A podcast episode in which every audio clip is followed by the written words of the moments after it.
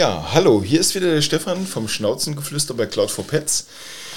Dankenswerterweise wieder mit Raoul Weber, Hundepsychologe, Wildnismentor und Fährtenleser seines Zeichens. Und wir hatten im letzten Podcast das echt für mich ganz wichtige Thema innere Wildnis.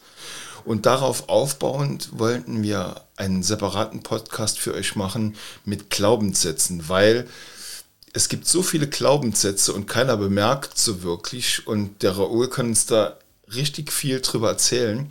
Hallo Raoul. Moin, da bin ich wieder. Hallo. Ja. Moin, jawohl. Moin. Ja, ich sitze im Norden, man hört es manchmal ein bisschen. Ja, ja, absolut. Ja, vielen, vielen Dank, dass du dich wirklich bereit erklärt hast, noch diesen separaten Podcast, weil ich fand das Thema so wichtig, dass man einen mhm. eigenen Podcast draus macht. Und für mich ist es halt ganz wichtig, weil ja viele Menschen Glaubenssätze, also man liest es auf Social Media jeden Tag, aber nimmt es irgendwie nicht wirklich wahr. Und ja. für mich ist es ja immer das Thema, Glaubenssätze erkennen heißt nicht, einen tollen Spruch im Internet zu lesen, sondern für sich selbst zu erkennen, welche Glaubenssätze man äh, ja, manifestiert, in sich manifestiert oder, oder verankert ja. hat. Und erzähl uns doch ein bisschen was darüber. Also Glaubenssätze für die, die die erste Folge jetzt vielleicht noch nicht gehört haben, Glaubenssätze sind Gedankenmuster. Das sind tief in unserem Unterbewusstsein verankerte Annahmen über uns selbst und die Welt um uns herum. Und da gibt es dann solche schönen Dinge wie ich bin okay, ich bin wertvoll, das Leben ist schön, aber es gibt blöderweise, das ist auch heute sicherlich unser Thema, es gibt auch negative Glaubenssätze ich darf nicht auffallen, ich muss Leistung bringen, sonst werde ich nicht anerkannt und das Leben ist ein ewiger Kampf und den anderen geht es immer besser, all solche Geschichten.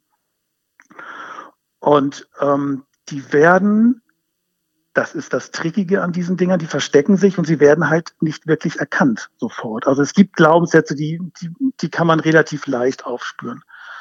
Ähm, bei einigen ist es sicherlich ein bisschen schwieriger und man muss, denke ich, bei den positiven nicht wirklich ja, dran arbeiten. Das ist ja klar, die sind da und die sind okay.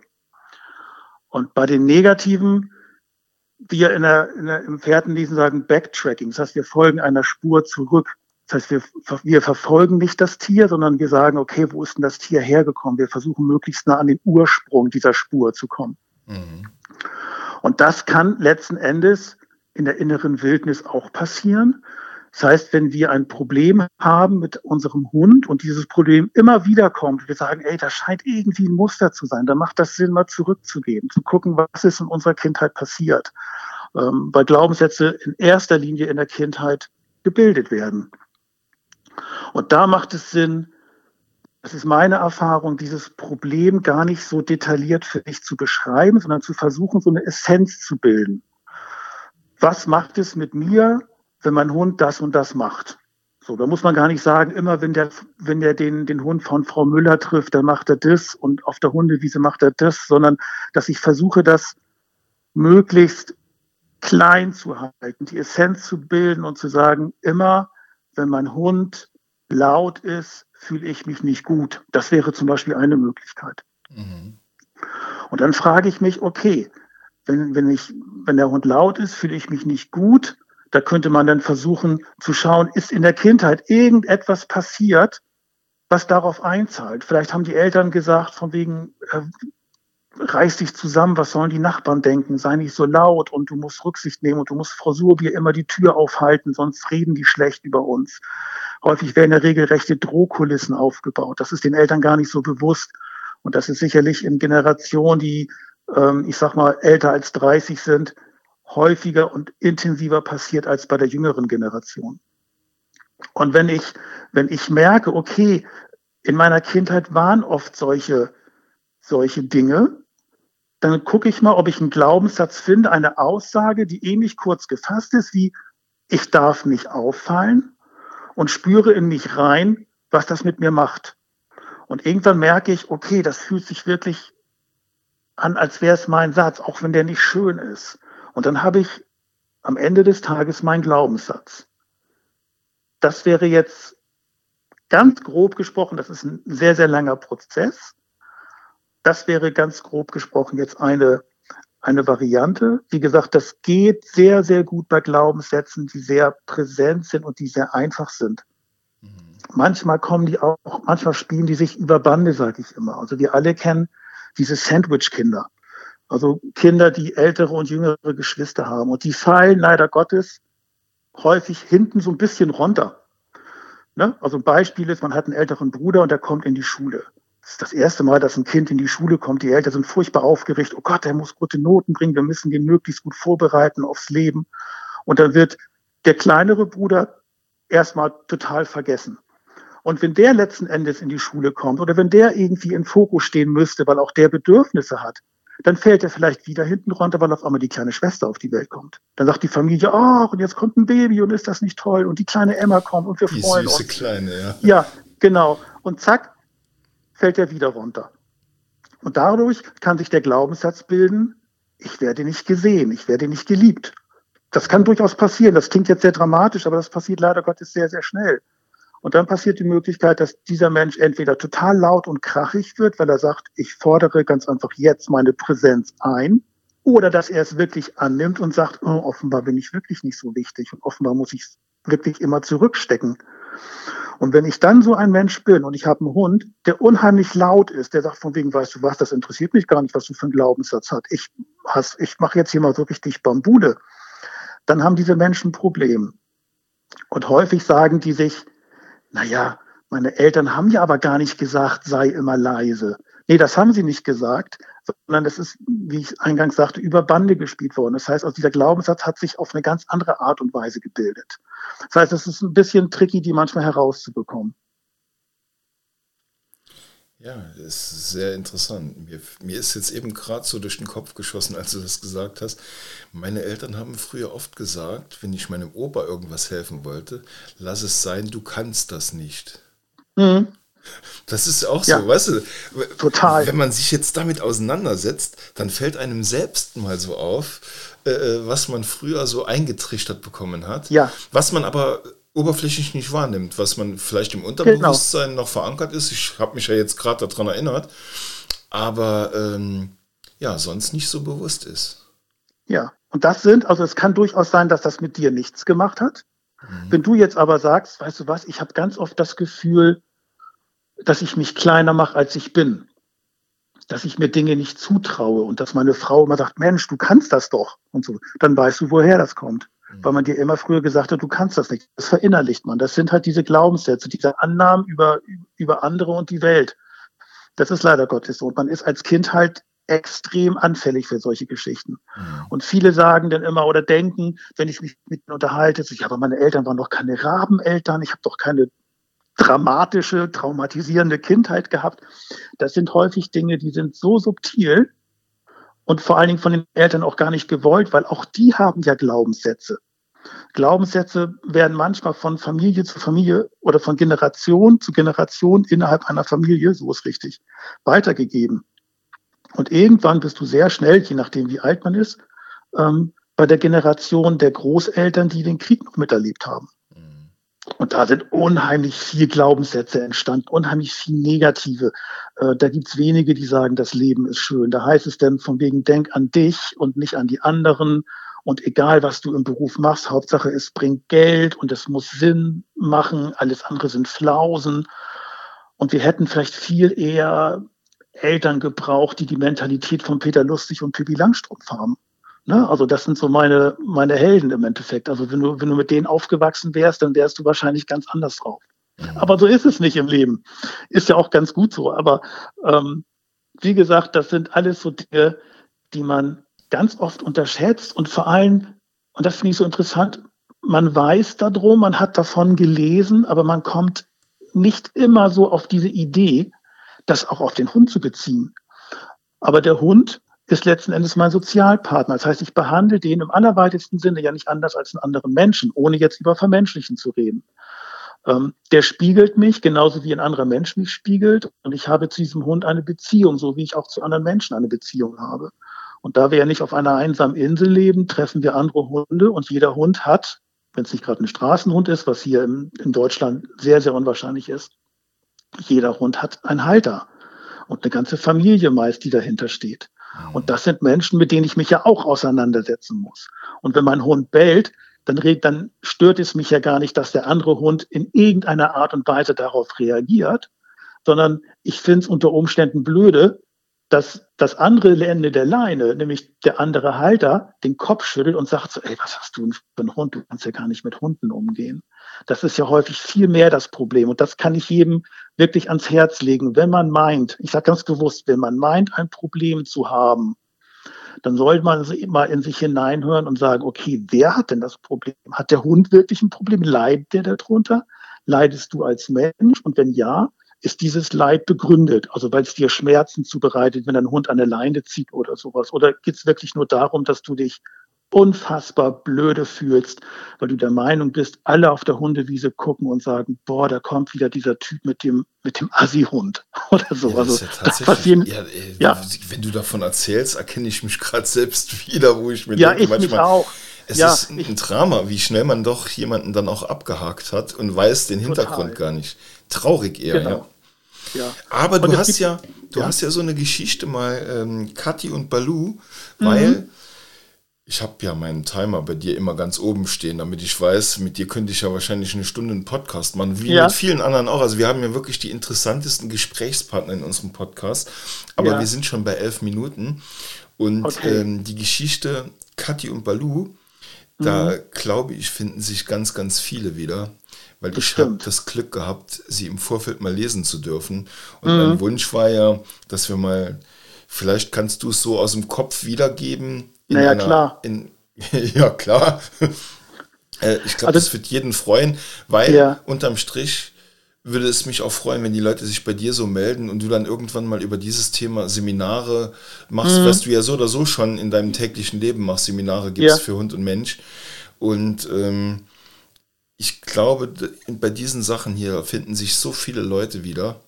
Mhm. Und äh, da ist einfach der Ansatz, dass du da Gas geben musst und für diese Menschen ein Seminar aufbaust. Okay, mache ich. Ja. ich bin da für euch. Ja, genau, Nein, richtig. Das, das, Thema, also das Thema ist unfassbar interessant und auch ich bin durch diese Schule gegangen. Auch ich bin wie jeder natürlich geprägt von Glaubenssätzen, habe irgendwann gesagt, das kann so nicht sein. Und äh, Kati und Baloo, das hast du angesprochen, die gibt es wirklich. Äh, nur, das wird man sich leicht vorstellen können, sie heißen nicht Kati und sie heißen auch nicht Baloo oder der Hund heißt auch nicht Baloo. Aber es sind real existierende Personen. Kati und Baloo sind ein tolles Team, sind ganz, ganz zauberhaft anzuschauen, aber Kati schämt sich in Grund und Boden, weil Baloo halt der Meinung ist, er müsste wirklich an der Leine ziehen, er müsste rumpöbeln und ihm gehört letzten Endes alles was so in sein Blickfeld kommt. Ähm, die beiden sind auch im Training, also beim Hundetrainer, alles gut. Aber Kati hat festgestellt, dass sie immer wieder letzten Endes an diesem Punkt kommt, wo sie sich, wo sie sich schämt, wo es ihr schlecht geht und wo sie überhaupt nicht in der Lage ist, Balu zu führen. Ähm, das hat sie auch sehr schnell in der Hundeschule gelernt oder erfahren, dass Balu sich sicherlich besser fühlen würde, wenn sie eine gewisse Führung vorgibt, wenn sie eine, eine Führungsperson ist. Und das ist immer leicht und das hört man andauernd. Du musst Brust raus, du musst die Führung übernehmen. Aber am Ende des Tages beobachtet dich der Hund ja 24-7. Und der kriegt mit von wegen, okay, hier draußen macht jetzt Kati irgendwie einen auf Führungsperson und zu Hause ist sie irgendwie überhaupt nicht so. Ähm, das sind Dinge, die darf man nicht vergessen. Und um jetzt auf dieses konkrete Beispiel zurückzukommen, Kathi ist aufgewachsen mit Geschwistern, hatte eine tolle Kindheit, wie sie sagt, alles cool, aber sie ist aufgewachsen mit eben diesen Glaubenssätzen. Nimm dir mal ein Beispiel an den anderen, die bringen auch gute Noten nach Hause. Ähm, andere Kinder machen das doch auch, warum du nicht? Und reiß dich mal zusammen, was sollen die Nachbarn denken? Also es wurde immer sehr, sehr viel Wert drauf gelegt, dass alles sehr ordentlich ist, sehr leise, sehr bedacht, dass es im Endeffekt den Nachbarn besser geht als einem selbst. Mhm. Und das hat eine Menge mit ihr gemacht und das hat dazu geführt, dass sie überhaupt nicht in der Lage war, in diesen Situationen, wo Balu gesagt hat, weißt du was, das ist mir total egal, ich hau jetzt hier mal richtig auf den Putz, dass sie da letzten Endes gar nicht in ihre Ruhe gefunden hat, weil sie sofort wieder sagte, oh Gott, die Nachbarn gucken, obwohl die wahrscheinlich gar nicht geguckt haben, aber in ihrer Wahrnehmung haben alle geguckt und alle anderen Hundehalter schütteln den Kopf, was sie bin ich mir ganz sicher, nicht wirklich tun. Ich bin auch mal mit ihr mitgegangen. Es hat keiner den Kopf geschüttelt, aber in ihrer Wahrnehmung war das ein Drama. Ähm, und alle würden denken, von wegen, sie hat den Hund nicht im Griff und sie hat sich auch unheimlich Druck gemacht, dass sie sehr schnell letzten Endes in der Hundeschule Erfolg haben muss. Ne? Weil sie ist ja eine gute Hundefrau, sie ist ja eine gute Hundemama. Und äh, Druck, das wissen wir, Druck ist eine ganz blöde Basis, wenn man lernen will. Da passiert relativ wenig bis gar nichts. Meistens das Gegenteil. Genau. Und es hat unheimlich lange gedauert, bis sie gemerkt hat, okay, unabhängig davon, was ich mit Balu in der Hundeschule mache, ähm, ich muss auch an mir arbeiten und ich muss diese Glaubenssätze annehmen. Und das hat sie getan, hat diese Glaubenssätze, das wäre sicherlich ein Thema für später mal, diese Glaubenssätze überschrieben, hat sie quasi gelöscht. Und ihr geht's, denke ich, ich habe jetzt nicht, nicht täglich Kontakt zu ihr, ähm, damit sehr, sehr gut. Das ist die Geschichte von Kati und Balu, wobei ich glaube ich jetzt auch ein bisschen den Faden verloren habe. Hoffe ich nicht, aber ich glaube. Ja, aber Glauben ist ja nicht Wissen und keiner kennt die Geschichte und von daher, du hast ja gesagt, wir reißen es mal kurz an. Ähm, ja. Du kannst dir vielleicht die Geschichte von Kati und Balu irgendwo online stellen oder hast du die schon auf deiner Seite? Äh, nee, das kommt, das muss noch ins Korrektorat, weil ich immer sehr schnell schreibe und dann schnell mal so einen Buchstabendreher drin habe und ich ja, muss auch immer genau, ne, aber, aber am Ende kommt. des Tages ist auf jeden Fall, ja, ja. Das genau, ist, und dann sag Thema. uns doch einfach mal, wo können wir das später, was weiß ich, in ein, zwei Monaten lesen? Hm, also auf meiner Website auf raulweber.de. Ähm, und wenn man wissen möchte, wann da was passiert, dann folgt man mir am besten auf Insta. Das ist Wilde Pfade, weil mein Buch so hieß und dieses Wild halt mein Thema ist. Innere Wildnis, wilde Pfade, wilde Karawane, das ist die Wanderung, die ich mache mit, mit Hunde, mit Hundenleuten. Ähm, oder auf Facebook auch unter Wilde Pfade oder auch unter Raul Weber. Ja, perfekt. Also kann keiner mehr an dir vorbei. Und ich finde es mega. Ich finde auch die Geschichte mega, weil ähm, man solche Menschen täglich unterwegs trifft, wenn man Gassi geht. Ständig. Und ja, ähm, ja eigentlich müsste jeder die Geschichte kennen und dann an seinen Glaubenssätzen arbeiten, weil auf jeden Fall. Ich merke es bei uns, wenn ich mit unserer Emma Gassi gehe, dann mhm. läuft die wie am Schnürchen, weil ich einfach echt selbstbewusst bin und mir sage, der Hund kann das. Meine Frau mhm. ist ängstlicher und hat immer Angst bei Begegnungen und dann mhm. reagiert die Emma auch anders. Und Natürlich. der Hund, wie du das eben so schön gesagt hast, der beobachtet dich ja 24-7, außer alle sind am Schlafen. Ja. Und der weiß genau, wie du tickst. Auch wenn Absolut. du denkst, er weiß es nicht. Mhm. Aber der merkt sich verschiedene Dinge und hat dann so einen Filter für dich und weiß, mhm. wann kann ich was wo machen. Und, genau. das, und ich glaube, das vergessen ganz, ganz viele Menschen. Und dann mit den Glaubenssätzen obendrauf und dann hast du schon das, was Kathi und Balu passiert ist, dass sie gedacht haben, sie können den Hund nicht richtig führen oder sie kann den Hund nicht ja. richtig führen, weil es ihr einfach, ja, falsch eingeredet wurde oder aber sie den falschen Glaubenssatz hat. Genau. Und sich dessen auch gar nicht bewusst ist. Das ist das Ding. Ne? Das ist dieses, dieses Fatale an diesen Glaubenssätzen. Die sagen ja nicht, Palim, Palim, ich bin dein Glaubenssatz, ich klopfe jetzt an, sondern die sind ganz einfach da. Ja. Man hat das so verinnerlicht. Man, man hätte in, in, Zeiten, wo Glaubenssätzen gar nicht so präsent waren, weil du hast es richtig, ja, ganz richtig gesagt, das ist momentan halt ein Riesenthema und das finde ich auch schön, dass das aufpoppt. Ähm, noch vor wenigen Monaten oder Jahren hätte man gesagt, ja, das, so bin ich halt, das ist meine Art. So, das habe ich von meinem Vater, das habe ich von meiner Mutter, aber am Ende des Tages muss man sich fragen, ist das wirklich vererbt oder ist das angenommen? Und wir, letzteres ist ja meist das, das, das Thema. Da kommen wir wieder auf das Thema vom letzten Podcast. Das ist mein Naturell. Mhm, genau. Das, ja, ist so. Sehr gut. ja. ja. Ja, ich, ich finde es äh, äh, nach wie vor wirklich richtig, richtig gut. Und, und, und diese Podcasts hier, ähm, die finde ich so wichtig, mhm. weil du halt, wenn du dich mit Menschen unterhältst, mit Hundehaltern unterhältst, die haben irgendein Problem, haben sie und sagen, ich schaffe das einfach nicht. Und das mhm. ist ja schon der erste Glaubenssatz, den du dir streichen solltest. Also genau. ich schaffe das nicht, gibt es eigentlich gar nicht, weil man gibt's muss nicht. es mal versuchen. Und wenn man, du kannst mich jetzt berichtigen, wenn man mhm. den Willen hat und sagt, ich schaffe das, dann schafft dein Hirn dir auch eine Lösung dazu. Aber ja. solange du sagst, ich schaffe das nicht, hat gar keine Arbeit damit. Ach, ich weiß ja, du schaffst es nicht und macht auch keinen Lösungsvorschlag. Genau. Aber wenn du halt diesen Glaubenssatz änderst von ich schaffe das nicht, ich schaffe das, dann mhm. wird dein Inneres damit sich auseinandersetzen und nach einer Lösung suchen. Genau, das ist das Prinzip, Glaubenssätze aufzulösen. Weil wow. letzten Endes hat unser, unser Gehirn hat ja gelernt, ich schaffe das nicht. So, also sage ich dem Gehirn, stopp, stopp, ne? ich hole jetzt mal das große Radiergummi. Ich sage ganz einfach, ich schaffe das. Und das sagt man sich so, läuft über, über das Stichwort Mantra, man schreibt sich das auf ein Post-it, man klebt sich das an den Bildschirm, aus Armaturenbrett, wie auch immer. Man sagt sich, wichtig ist, dass man sich das auch wirklich sagt, nicht einfach runterliest, ne? wie, wie, so ein, wie so ein, so ja, wie guten Tag und guten Morgen so. Mhm. Ähm, dass man sich das wirklich vornimmt, dass man sagt, ich schaffe das oder ich schaffe alles oder was auch immer. Ähm, und es gibt durchaus Studien, die, die sagen, wenn man sich das im Durchschnitt 66 Mal sagt, bitte jetzt nicht mitzählen, das ist, glaube ich, eine doofe Taktik. Hm.